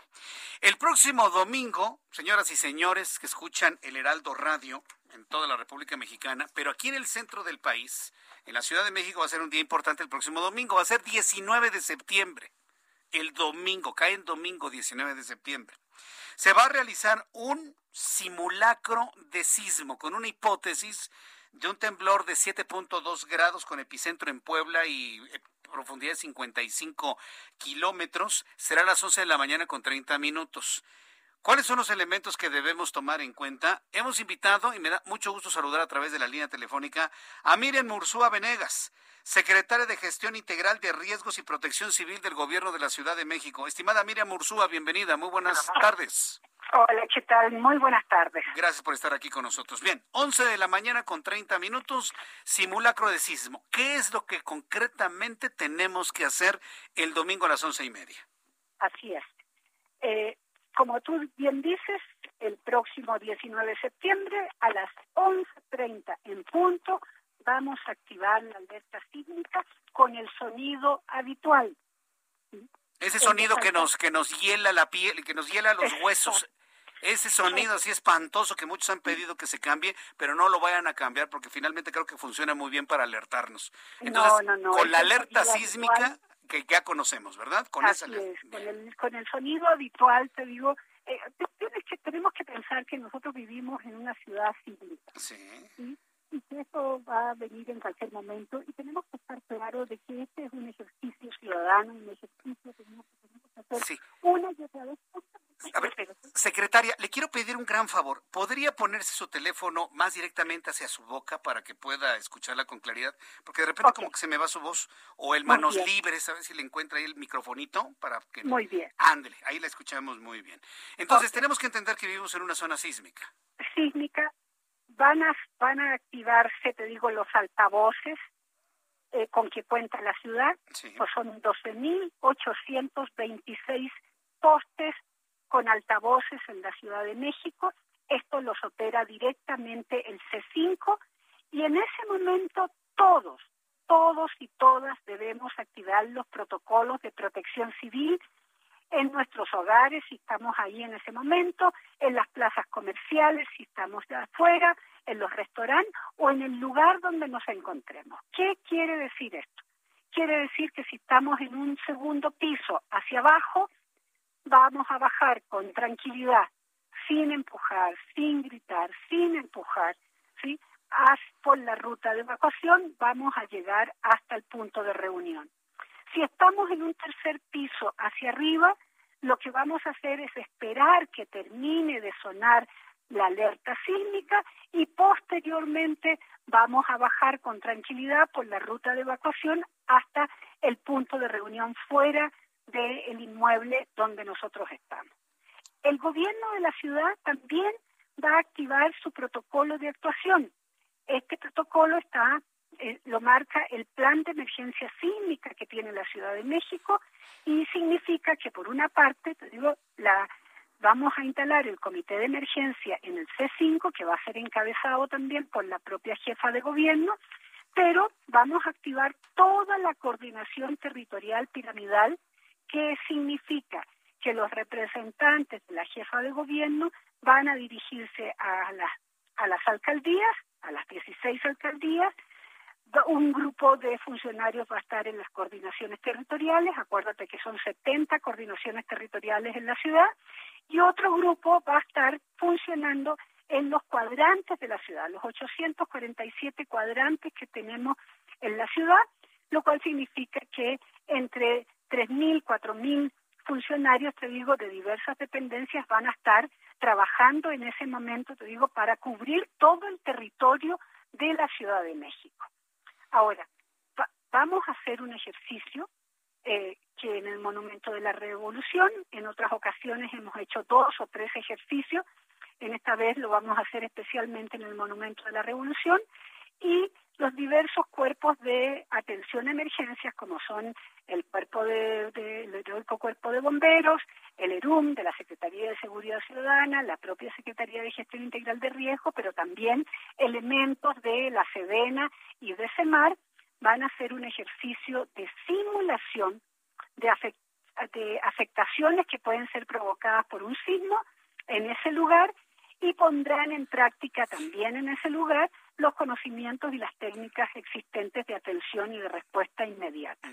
¿Por qué hacemos esto? ¿Por qué creemos que es importante? Primero porque esto nos permite seguir fortaleciendo las capacidades de preparación y respuesta de la propia población.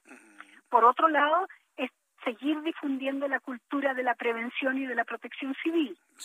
Otra es reforzar, mejorar la capacidad de las acciones preventivas de comunicación y de respuesta del gobierno de la ciudad, pero también nos va a permitir evaluar el funcionamiento de nuestro plan de emergencia sísmica, activar a los integrantes del comité de emergencia y activar los 16 consejos de protección civil de las alcaldías. Eh, eh, mira, se, se escucha muy, muy, muy, muy completo, sin duda alguna, todo lo que va a suceder el próximo domingo. Pero yo creo que tenemos que empezar también por el principio, porque hay muchas personas que actualmente, más allá de los comités y de todo, en este momento hay muchas personas que no creen en, que venga un sismo fuerte cuando escuchan la alerta sísmica. Y me ha tocado ver ejemplos de personas que escuchan la alerta sísmica, se quedan esperando a ver si es cierto que tiembla y ya cuando se está moviendo todo es cuando empiezan el desalojo y no tendría que ser así. Al primer momento el sonido hay que desalojar y cuando empieza el, movimiento hay que replegarse. Pero como que falta información desde Protección Civil o desde el gobierno a través de los medios de comunicación para hacer entender cuando escuches la alerta sísmica, en ese momento inicia el desalojo. Así es. Tú tienes toda la razón. Hay quien se queda pasmado, ¿no? A ver si es cierto que tiembla. Ah, ya está temblando, ahora córrele. No, pues no, así no, vamos a, hacerlo. Tienes toda la razón. El último sismo que tuvimos aquí en la ciudad, que fue hace una semana. Sí. ¿sí? Eh, en ese momento tuvimos un sismo real, fuerte, eh, pero fue a más de 300 kilómetros de la ciudad.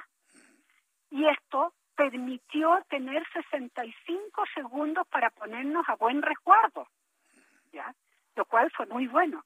Pero ¿qué pasa si el epicentro es en Puebla o el epicentro es en Morelos, como lo tuvimos en el 2017, en donde no tenemos más allá de 20 segundos para ponernos a buen resguardo. Es decir, el saber actuar, el tener conciencia ciudadana en relación a que estamos viviendo en una ciudad sísmica y que en cualquier momento puede venir un sismo fuerte, te digo, significa la diferencia entre la vida y la muerte. Entonces, vamos a seguir, te digo, trabajando este tipo de, simulacros y este tipo de ejercicio, así como estamos trabajando, te digo, todos los días para dar información, recomendaciones, infografía, para ir con los diferentes actores para que tomen conciencia de lo que significa la cultura de la, de la prevención y de la protección civil. Tenemos que ayudarnos, te digo, yo agradezco a los medios en este momento, te digo, que estén difundiendo este tipo de, de, noticias.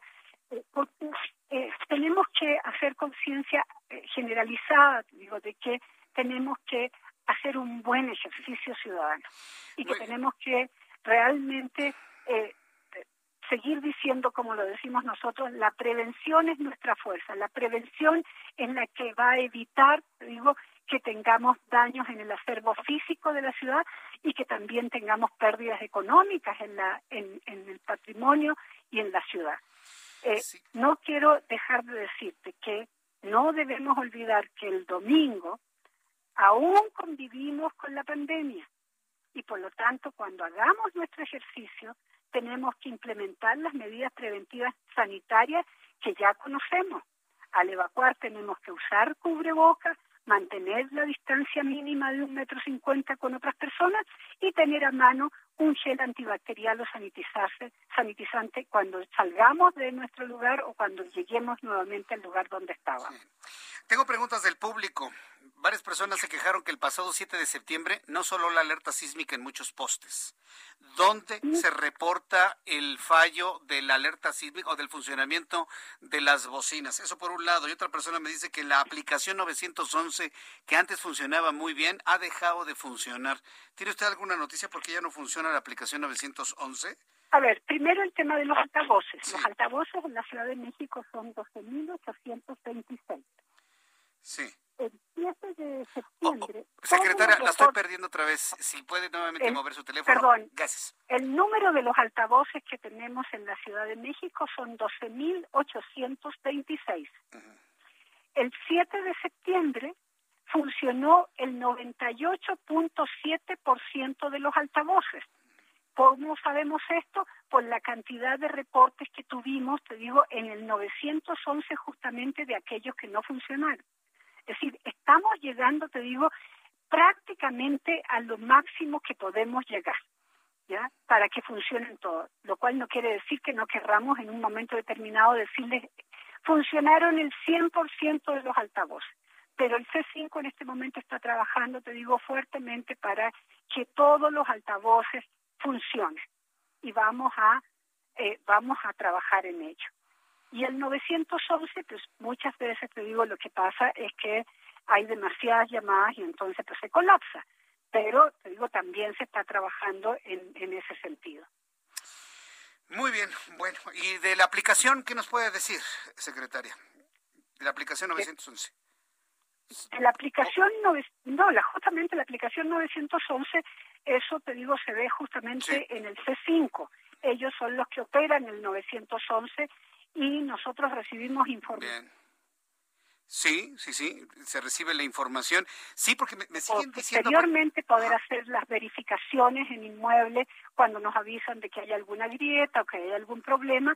Digo, varias de las dependencias de la Ciudad de México, especialmente la Secretaría de Obras, a través del Instituto de Seguridad para las Construcciones, la misma Secretaría de Gestión Integral de Riesgo, hacemos las verificaciones necesarias. Muy bien, pues Miriam Ursúa, yo le agradezco mucho que nos haya tomado la llamada telefónica y estamos muy atentos de lo que sucede el domingo. Eh, debo comentarle, usted seguramente lo sabe, que a través de las redes sociales muchas personas han estado sembrando una especie de pánico de que va a volver a temblar el 19 de septiembre. Entonces, digo, eso lo sabemos todos, lo hemos leído en las redes sociales. Nosotros hemos insistido en que nadie puede prevenir sismos, ¿sí? Ni un científico y tampoco alguien que tenga una bola de cristal. Sin embargo, hay mucha gente que está temerosa de que tiemble el domingo, Miriam Ursúa. Eh, ¿Algún comentario para, este, para el público que está pues, asustado, asustado? Algo que tú dices y, y que yo voy a reiterar. Los desastres naturales no se predicen. ¿Sí? Así es. Y bueno, desgraciadamente hemos tenido, te digo, eh, en el mismo día eh, sismos fuertes.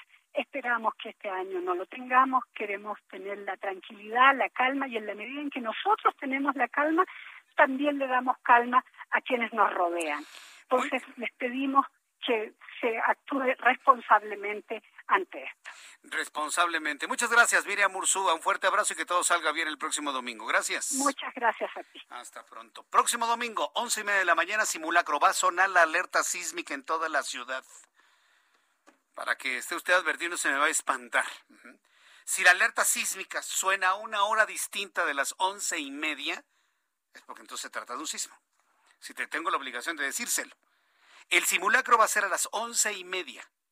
Si la alerta sísmica suena en una hora distinta, es un sismo, ¿eh? Para que usted lo tome en cuenta. Y en ese momento tenemos que desalojar. No esperar a ver si es cierto que tiembla, no. Dejemos esa posición, por favor. Suena alerta sísmica y a desalojar el lugar donde se encuentre. 7 con 44. Voy a hacer en este momento un enlace hasta nuestros estudios, especialmente instalados en el Zócalo Capitalino, Heraldo de México, Heraldo Media Group, a través de la radio, la televisión, web. Haremos una transmisión especial de la ceremonia del grito de independencia y hasta ese lugar, la conducción de este programa espacial estarán a cargo de mis compañeros Blanca Becerril y Manuel Zamacona. Mi querido Manuel, qué gusto saludarte, bienvenido, muy buenas tardes. Gracias, Jesús Martín. Muy buenas tardes. Efectivamente, mira, en este momento vamos entrando justo al antiguo Palacio del Ayuntamiento, desde donde, bueno, pues ya se encuentra instalada esta carpa de Heraldo Televisión estamos un poco agitados porque justamente estamos subiendo las escaleras que nos llevan a desembocar a una vista espectacular de Catedral Metropolitana Jesús Martín.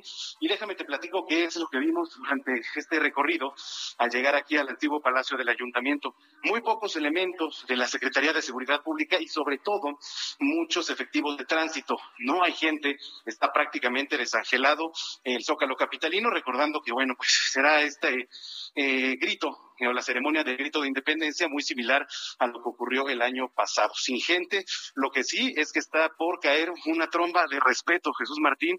Las nubes se han tornado grises en su totalidad y bueno, pues como decíamos hace un momento y lo comentábamos con nuestra compañera Blanca Becerril, si es que va a llover, pues que llueva ahorita para que, bueno, pues el desarrollo de grito de independencia lo dejen, este, pues de alguna manera eh, lucir, ¿no? Y bueno, vamos a ver que en punto de las 11 de la noche, pasada las 11 de la noche salga el presidente Andrés Manuel López Obrador, acompañado de su esposa Beatriz Gutiérrez. Vamos a ver ahora si es que agrega algún tipo de grito. Ya ves que en las dos últimas veces ha agregado gritos, eh, mi estimado Jesús Martín. Entonces, eh, le repetimos la transmisión 10.30, pasadas las 10.30 de la noche. Nosotros ya estamos instalados aquí en una vista muy bonita desde el antiguo Palacio del Ayuntamiento, una vista aérea que nos da hacia el primer cuadro de la capital, Jesús.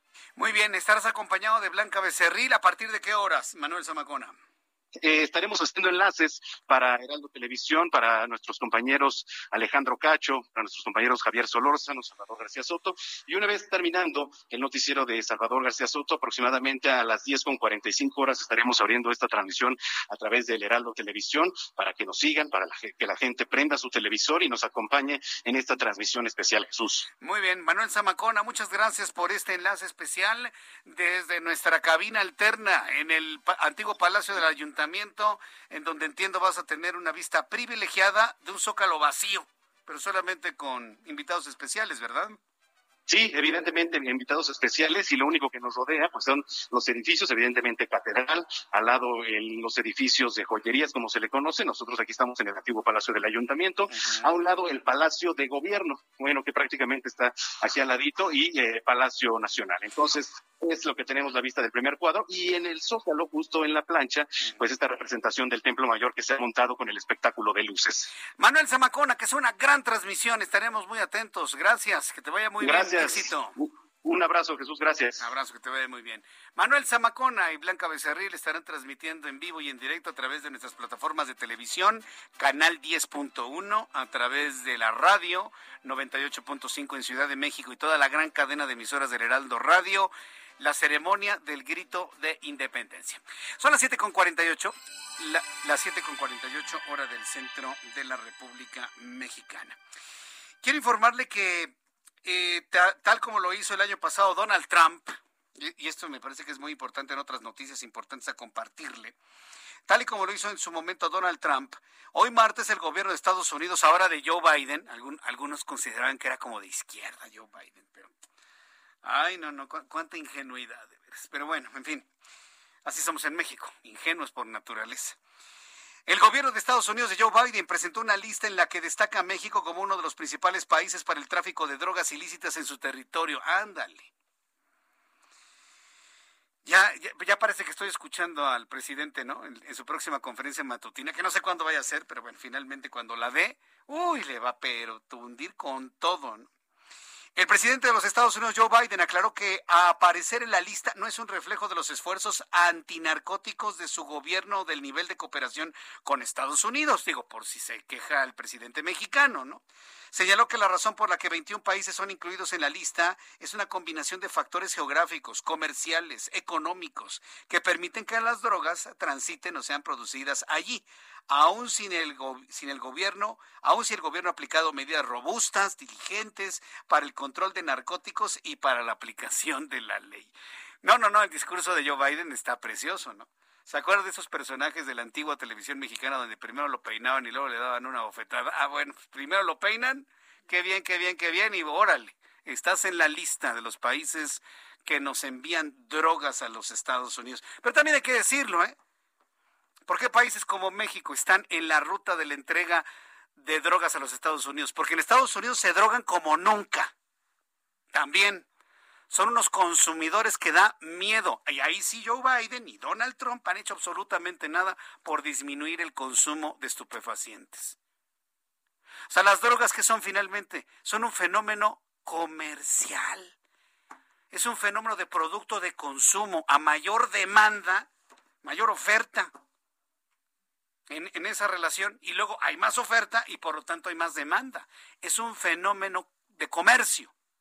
Es un producto de consumo. Entonces, que no me vengan con que es que este, México produce mucho. Espérame tantito. Produce mucho porque tus chavos se atascan de droga en Estados Unidos. Sí dije la palabra, es la palabra precisa. Se atascan de drogas en Estados Unidos.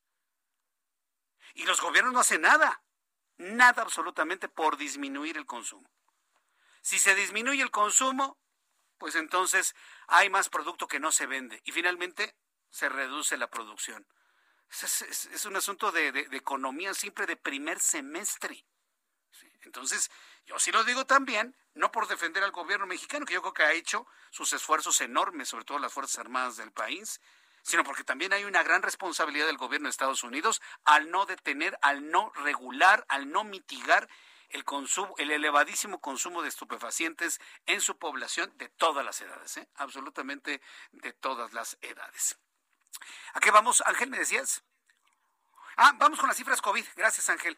Eh, vamos con las cifras COVID. Eh, la Secretaría de Salud nos está informando que el día de hoy, anótalo para este miércoles 15 de septiembre, se sumaron 13.217 contagiados de COVID-19, para un total de 3.542.189.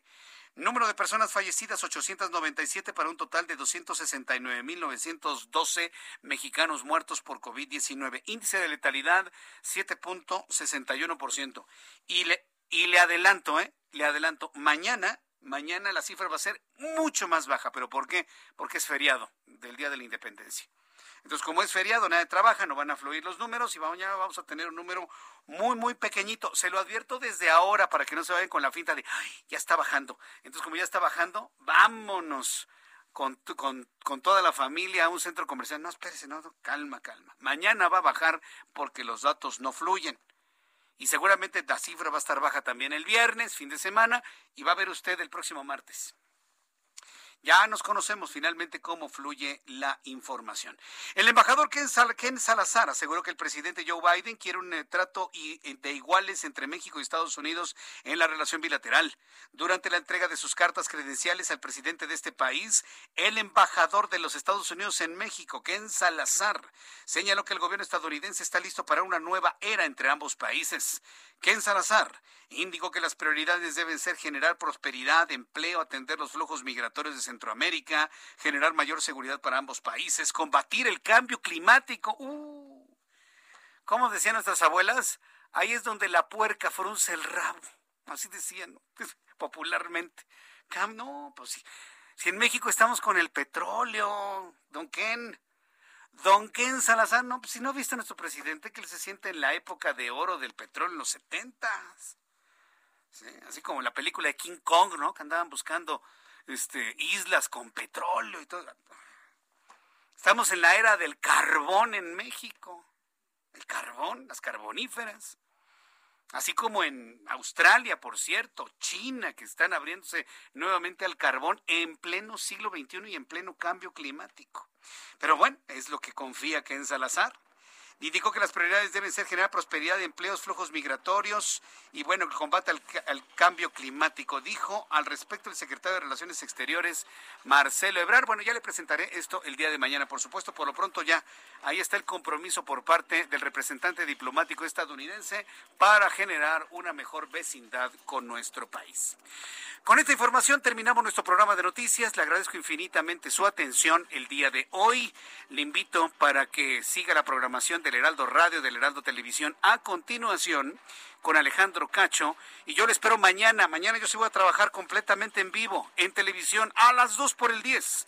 2 de la tarde, Canal 10 de su televisión y Heraldo Radio 98.5 de FM, Valle de México, en puntito de las 6 de la tarde, totalmente en directo. Yo soy Jesús Martín Mendoza por su atención. Gracias. Y lo espero mañana en esos horarios. Hasta mañana. Esto fue Las Noticias de la Tarde con Jesús Martín Mendoza. Heraldo Radio. La HCL se comparte, se ve y ahora también se escucha. Want flexibility? Take yoga. Want flexibility with your health insurance? Check out United Healthcare Insurance Plans. Underwritten by Golden Rule Insurance Company, they offer flexible, budget friendly medical, dental, and vision coverage that may be right for you. More at uh1.com.